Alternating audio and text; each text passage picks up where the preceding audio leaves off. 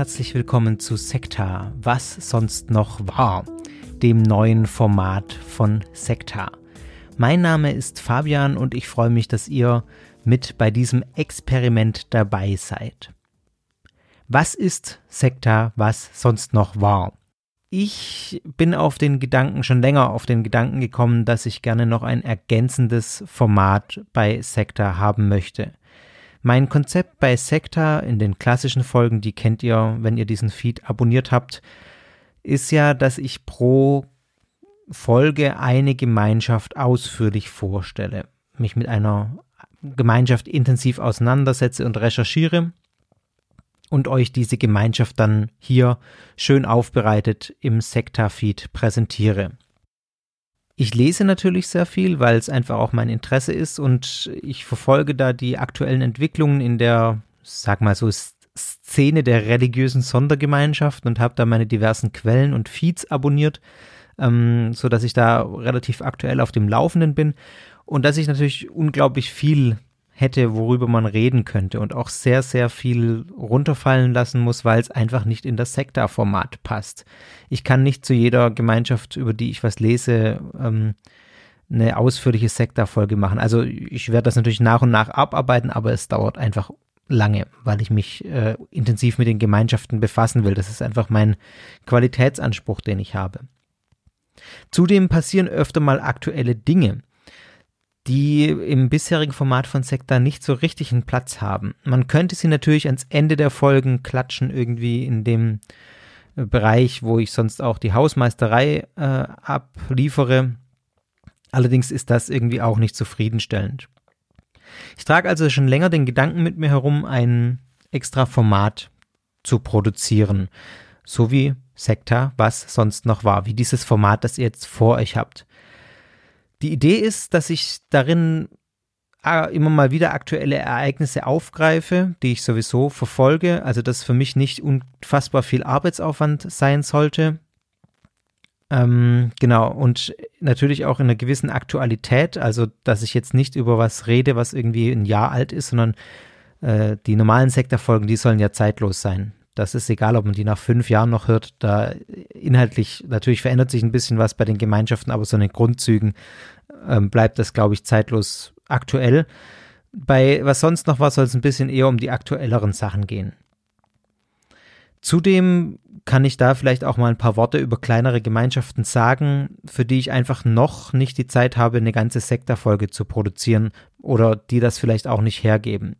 Allerdings habe ich schon den Anspruch, dass wenn ich über Gemeinschaften ausführlicher rede, ich da natürlich weiterhin ähm, die, eine normale Sektorfolge produzieren möchte. Und es ist deswegen auch nicht ausgeschlossen, dass aus einem Thema, das man hier bei in diesem Format, was sonst noch war, aufploppt, dass da dann tatsächlich auch mal eine ganze Folge draus entsteht, im Sinne einer klassischen Sektorfolge. Ja, ansonsten äh, ist das bewusst auch offen gehalten hier. Es kann auch sein, dass es mal so ein bisschen Behind the Scenes gibt. Also was läuft gerade äh, an den Folgenrecherchen für die, ich nenne sie mal großen Folgen in Anführungszeichen. Also alles so ein bisschen buntes Potpourri von allem Möglichen. Ähm, ja, mal gucken, was daraus wird. Ich bin gespannt. Ich bezeichne das hier jetzt, dieses Format auch explizit als Experiment es soll auf keinen Fall zu Lasten der Qualität von Sekta gehen. Wenn ich merke, dass das äh, der Fall sein sollte, dass also die regulären Sekta-Folgen unter diesem Format hier leiden, dann ist es ganz klar, dass ich das hier auch wieder kicken werde. Es ist ein Ausprobieren, ähm, um ja so ein bisschen Aktualität reinzukriegen und natürlich, weil ich auch Lust habe, häufiger mal vor dem Mikro zu sitzen und ja, ihr wisst, Sekte erscheint in relativ großen Abständen, weil mir da eben die Qualität sehr wichtig ist. Qualität ist mir natürlich auch hier wichtig, allerdings sage ich schon vorab, es wird hier, ähm, gerade wenn es so um Nachrichtenartikel oder um, um, um, aktuelle Ereignisse geht, kann ich das nicht alles in der Tiefe nachrecherchieren, wie ich das bei Sekta tue. Da werde ich mich viel auf Medienberichte verlassen müssen, ähm, um einfach den Arbeitsaufwand auch im Rahmen zu halten. Mal gucken, wie das funktioniert. Genau. Ich will mich jetzt auch nicht auf einen festen Rhythmus festlegen, also irgendwie einmal pro Monat, einmal alle zwei Wochen, keine Ahnung. Ich würde sagen, ich sammle einfach Beiträge und wenn ich das Gefühl habe, ich habe jetzt hier so zwei, drei, vier Sachen zusammen, wo man was sagen kann, dann haue ich was raus. dann hängt es natürlich auch zusammen, wie man einfach privat, beruflich Zeit hat. Das werden wir einfach sehen, wie das, wie das ist. Dann genau noch äh, vielleicht noch zwei Sachen, vor allem zum einen, um den Arbeitsaufwand gering zu halten oder geringer zu halten, ist es auch so, dass ich hier deutlich mehr frei Schnauze reden werde. Also ich weiß nicht, Sekta ist sehr, sehr geskriptet. Das weiß ja nicht, wie weit man das nach außen hin merkt. Aber bei Sekta überlege ich mir schon sehr, sehr genau, wie ich Dinge formuliere und wie ich Dinge sage, in, all, in allermeisten Fällen. Nicht, nicht immer hundertprozentig, aber äh, normalerweise kann man sagen, habe ich eine Sekta-Folge komplett runtergeschrieben, was ich da sage.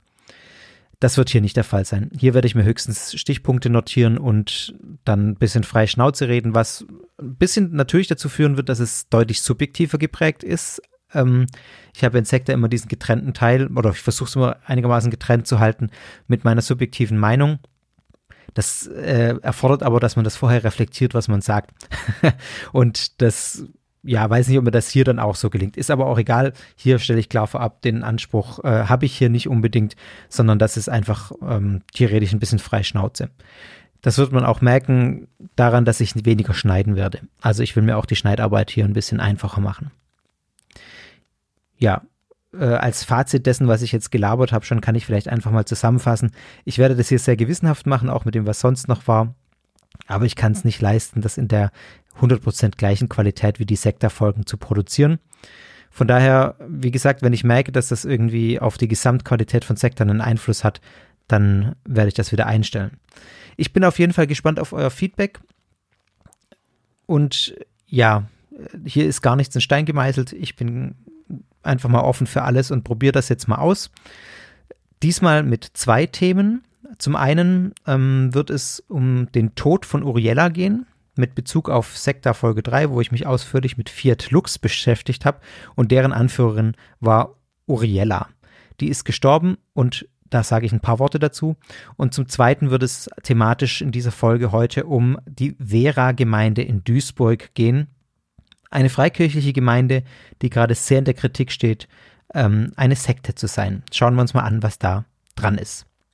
Ja, und diese kurze Einführung war jetzt bei der ersten Folge notwendig. Die werde ich allerdings nicht jedes Mal vorweghauen. Wir legen jetzt einfach mal los mit Thema Nummer 1.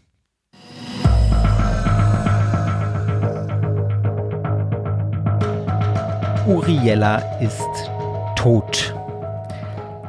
Ja, das war äh, eine Schlagzeile, die ja in den letzten Tagen, je nachdem wann ihr das hört, sehr in den Medien war.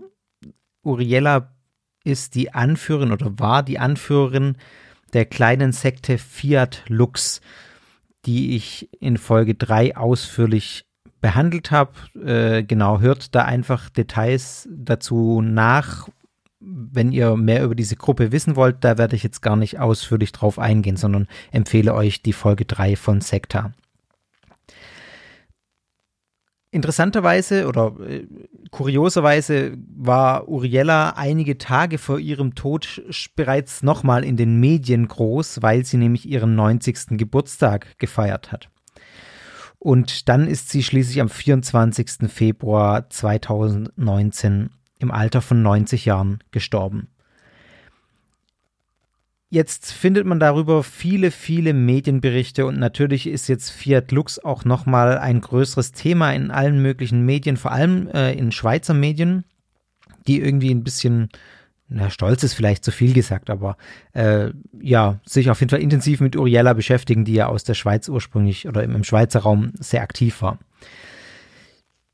Es gab interessanterweise auch schon länger Spekulationen darüber, dass Uriella tot sei. Wenn ihr Folge 3 gehört habt schon und das noch in Erinnerung habt, auch damals bin ich mit dem Experten ähm, äh, Christian Ruch, den ich damals interviewt hatte, schon auf das Thema eingegangen, ob denn Uriella überhaupt noch lebt, weil immer wieder äh, die Gerüchte auch kamen, dass Uriella bereits gestorben sei.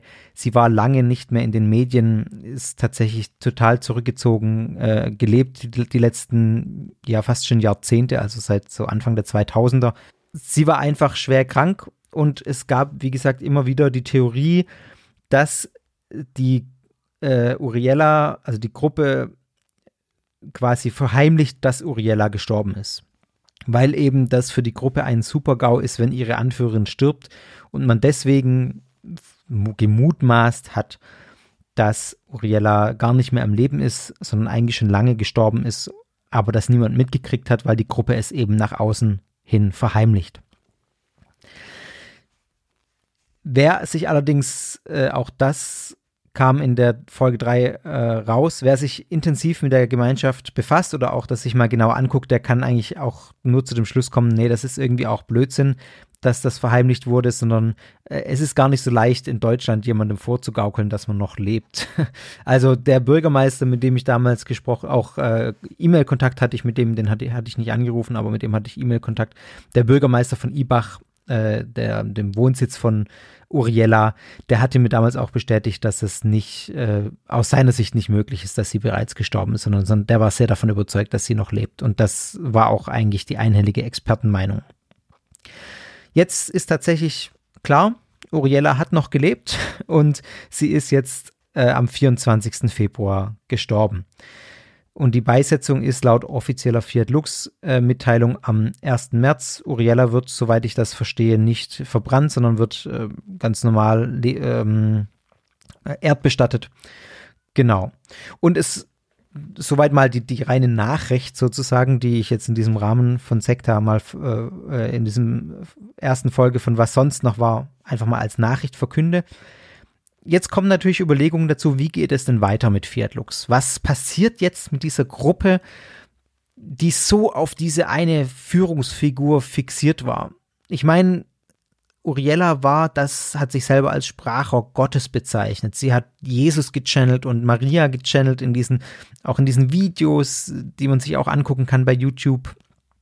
Ähm, also das war eine Gruppe, die extrem auf ihre Führungsfigur fixiert war oder ist. Jetzt muss man fragen, was passiert mit Fiat Lux jetzt, wo Uriella gestorben ist. Man weiß es natürlich letztlich nicht. Das ist keine, es gibt keine Hellseher. Aber äh, Quintessenz kann man, glaube ich, sagen, es ist davon auszugehen, dass diese Gruppe jetzt langsam eingeht.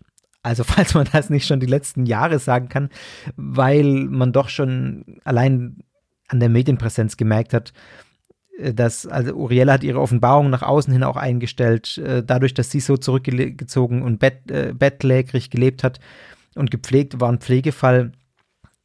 Man hat schon gemerkt, die Gruppe schwindet und die stirbt aus. Da, ja, die, wenn die Mitglieder sterben, dann stirbt auch die Gruppe aus. Und ich glaube, das wird sich jetzt beschleunigen, dadurch, dass Uriella ähm, einfach nicht mehr unter den Lebenden ist. Das liegt hauptsächlich daran, dass äh, Uriella keine Führung, Nachfolgeführungsfigur etabliert hat. Also das macht ein ähm, Sektenexperte aus der Schweiz, Georg Schmid, sehr stark. Ich verlinke euch auch die Quellen, die ich hier benutze, in den Shownotes wie üblich. Also das mache ich auch in diesem Format. Genau. Se äh, ähm, Uriella hat keine keine Nachfolge etabliert. Das war ihr entweder nicht möglich oder es war irgendwie kein Thema oder man weiß nicht warum. Jedenfalls ist es von außen hin scheint es so, dass es ja mit Uriella jetzt tatsächlich auch das Channeling-Medium der Gruppe stirbt. Äh, also quasi der direkte Draht zu Gott. Und dadurch, dass es da jetzt keine Nachfolge gibt, gibt es keinen, der da die Führung jetzt in der Form übernehmen könnte, wie es Uriella getan hat.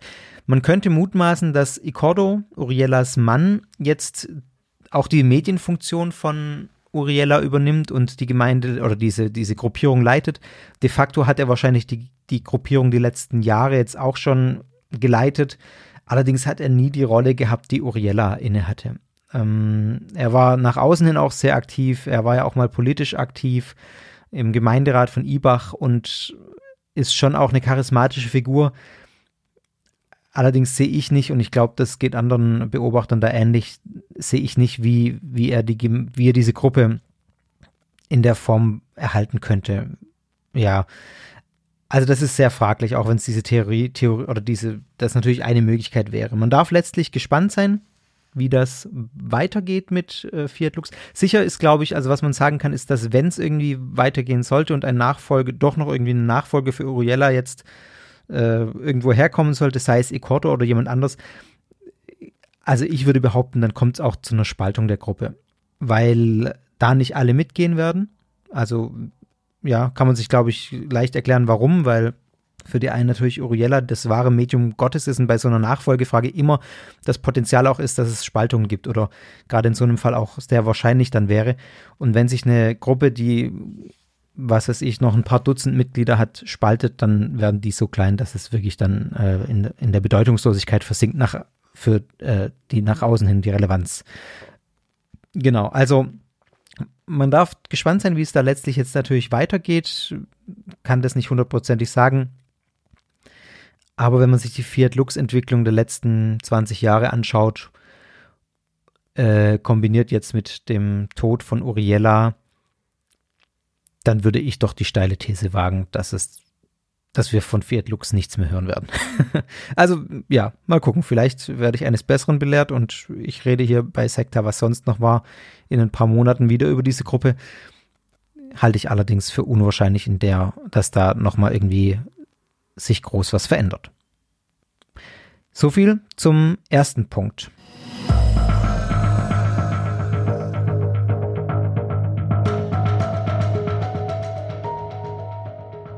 Das zweite Thema, das in dieser Pilotfolge von Was sonst noch war auf der Agenda steht, ist ein Konflikt äh, um die sogenannte Vera-Gemeinde in Duisburg. Vera mit W, also nicht wie mit V.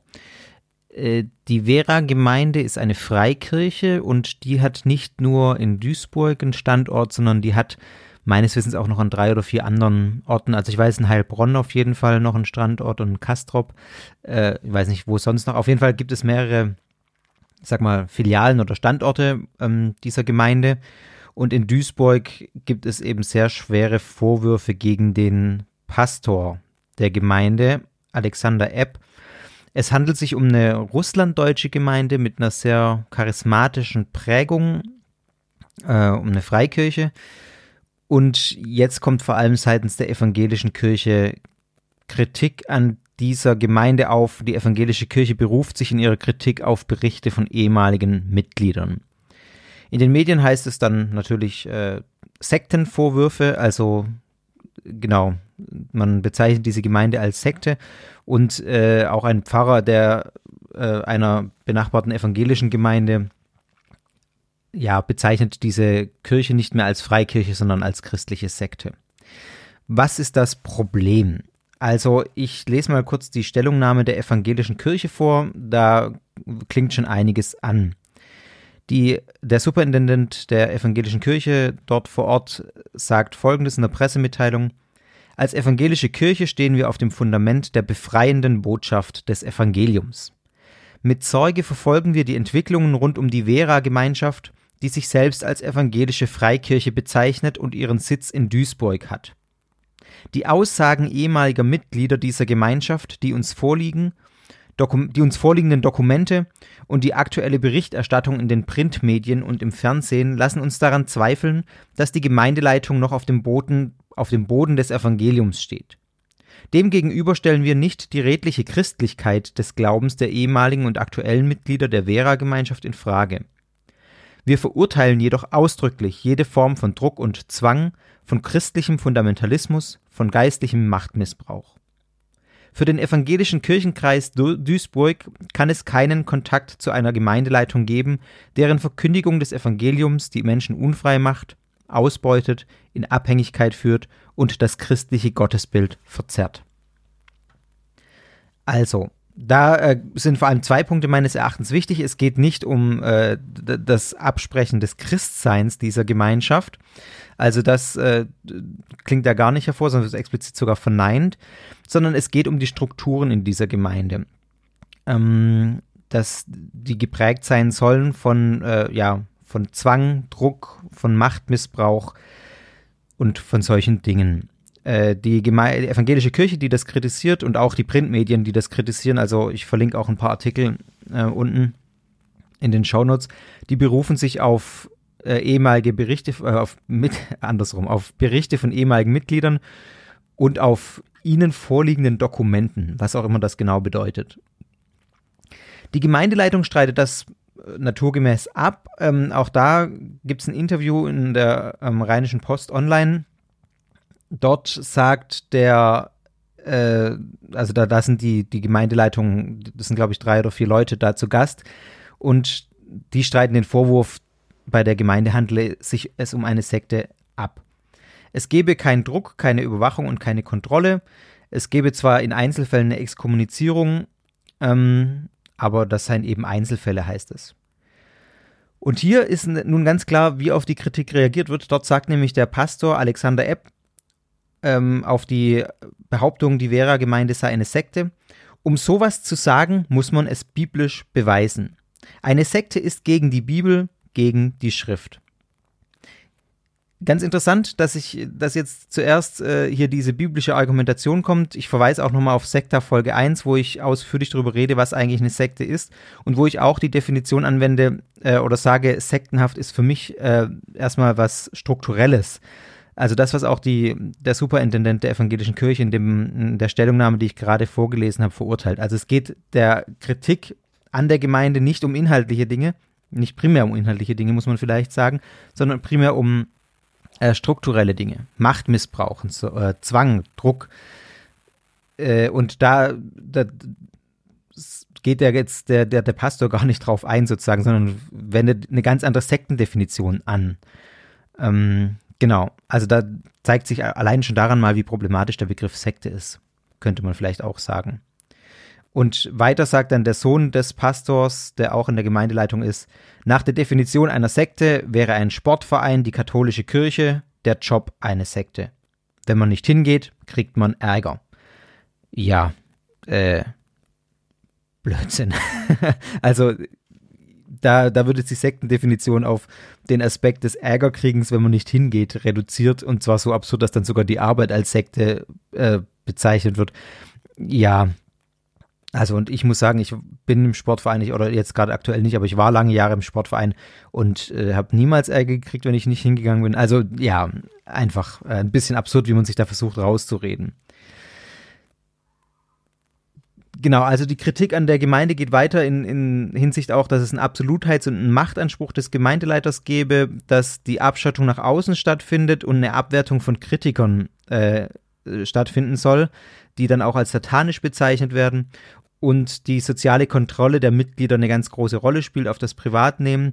Und ehemalige Mitglieder berichten auch über, den, über diesen Druck, den ich gerade genannt habe, äh, und über den Druck, Arbeitsdienste zum Beispiel zu übernehmen, äh, über die vehemente Einforderung von zusätzlichen Spenden und äh, ganz brisant finde ich von Besuchs- und Kontaktverbot mit Au Ausgetretenen. Also diese Verteufelung von, von Ausgetretenen findet da wohl auch statt.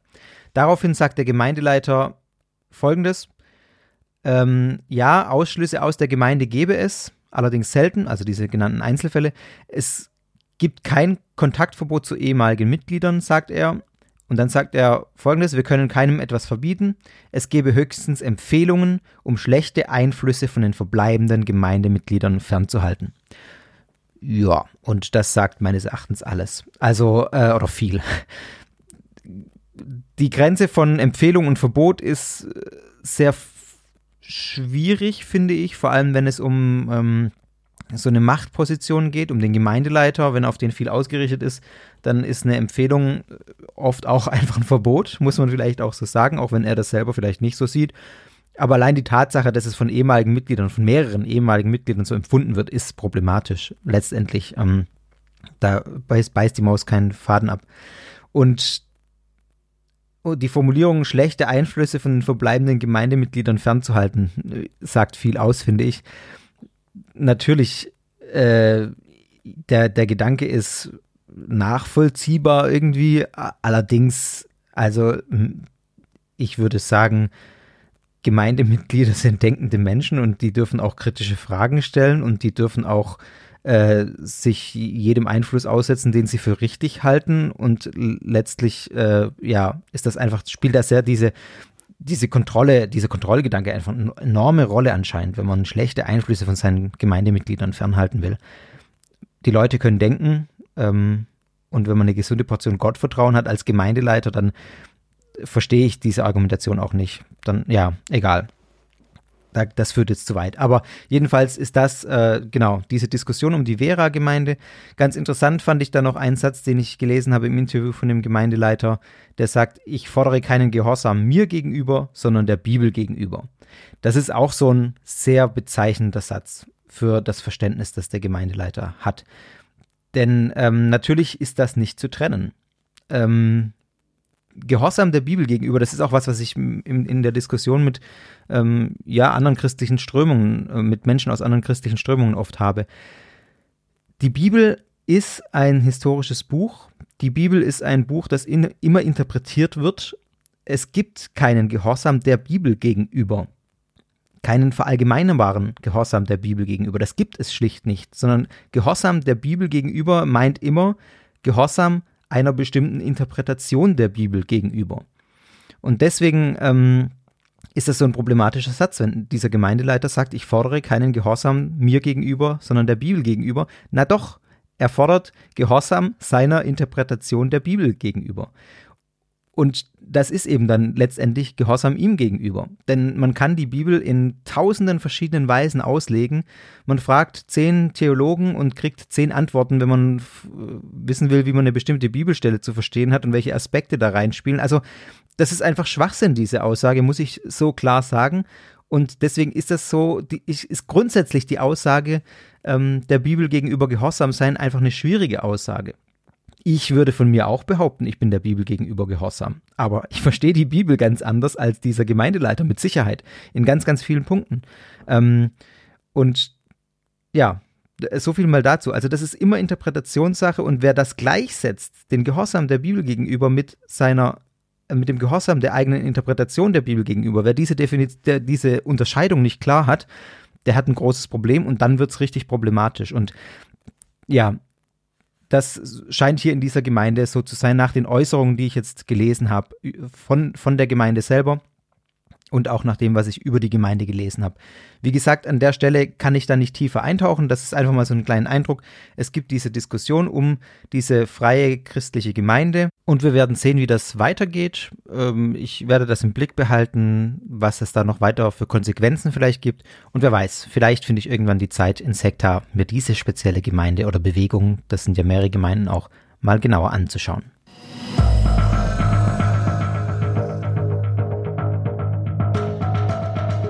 Ja, und damit war es das schon mit der Pilotfolge von Sekta, was sonst noch war. So ein bisschen quick and dirty gefühlt runtergehauen, weil ich sonst sehr, sehr, sehr, sehr viel Arbeit in die Folgen stecke und jetzt mich einfach mal hier hingesetzt habe. Nicht ganz an einem Stück, aber sehr äh, komprimiert das zusammengefasst habe in Stichpunkten und äh, das jetzt einfach mal in den Äther raushaue und gespannt bin auf euer Feedback. Also wie gesagt, das ist ein Experiment ich bin gespannt, äh, wie das bei euch ankommt, ob ihr sagt, nee, so ein Format ist echt scheiße, lasst das. oder ob ihr sagt, finde ich ganz gut, man könnte hier oder da noch was verbessern.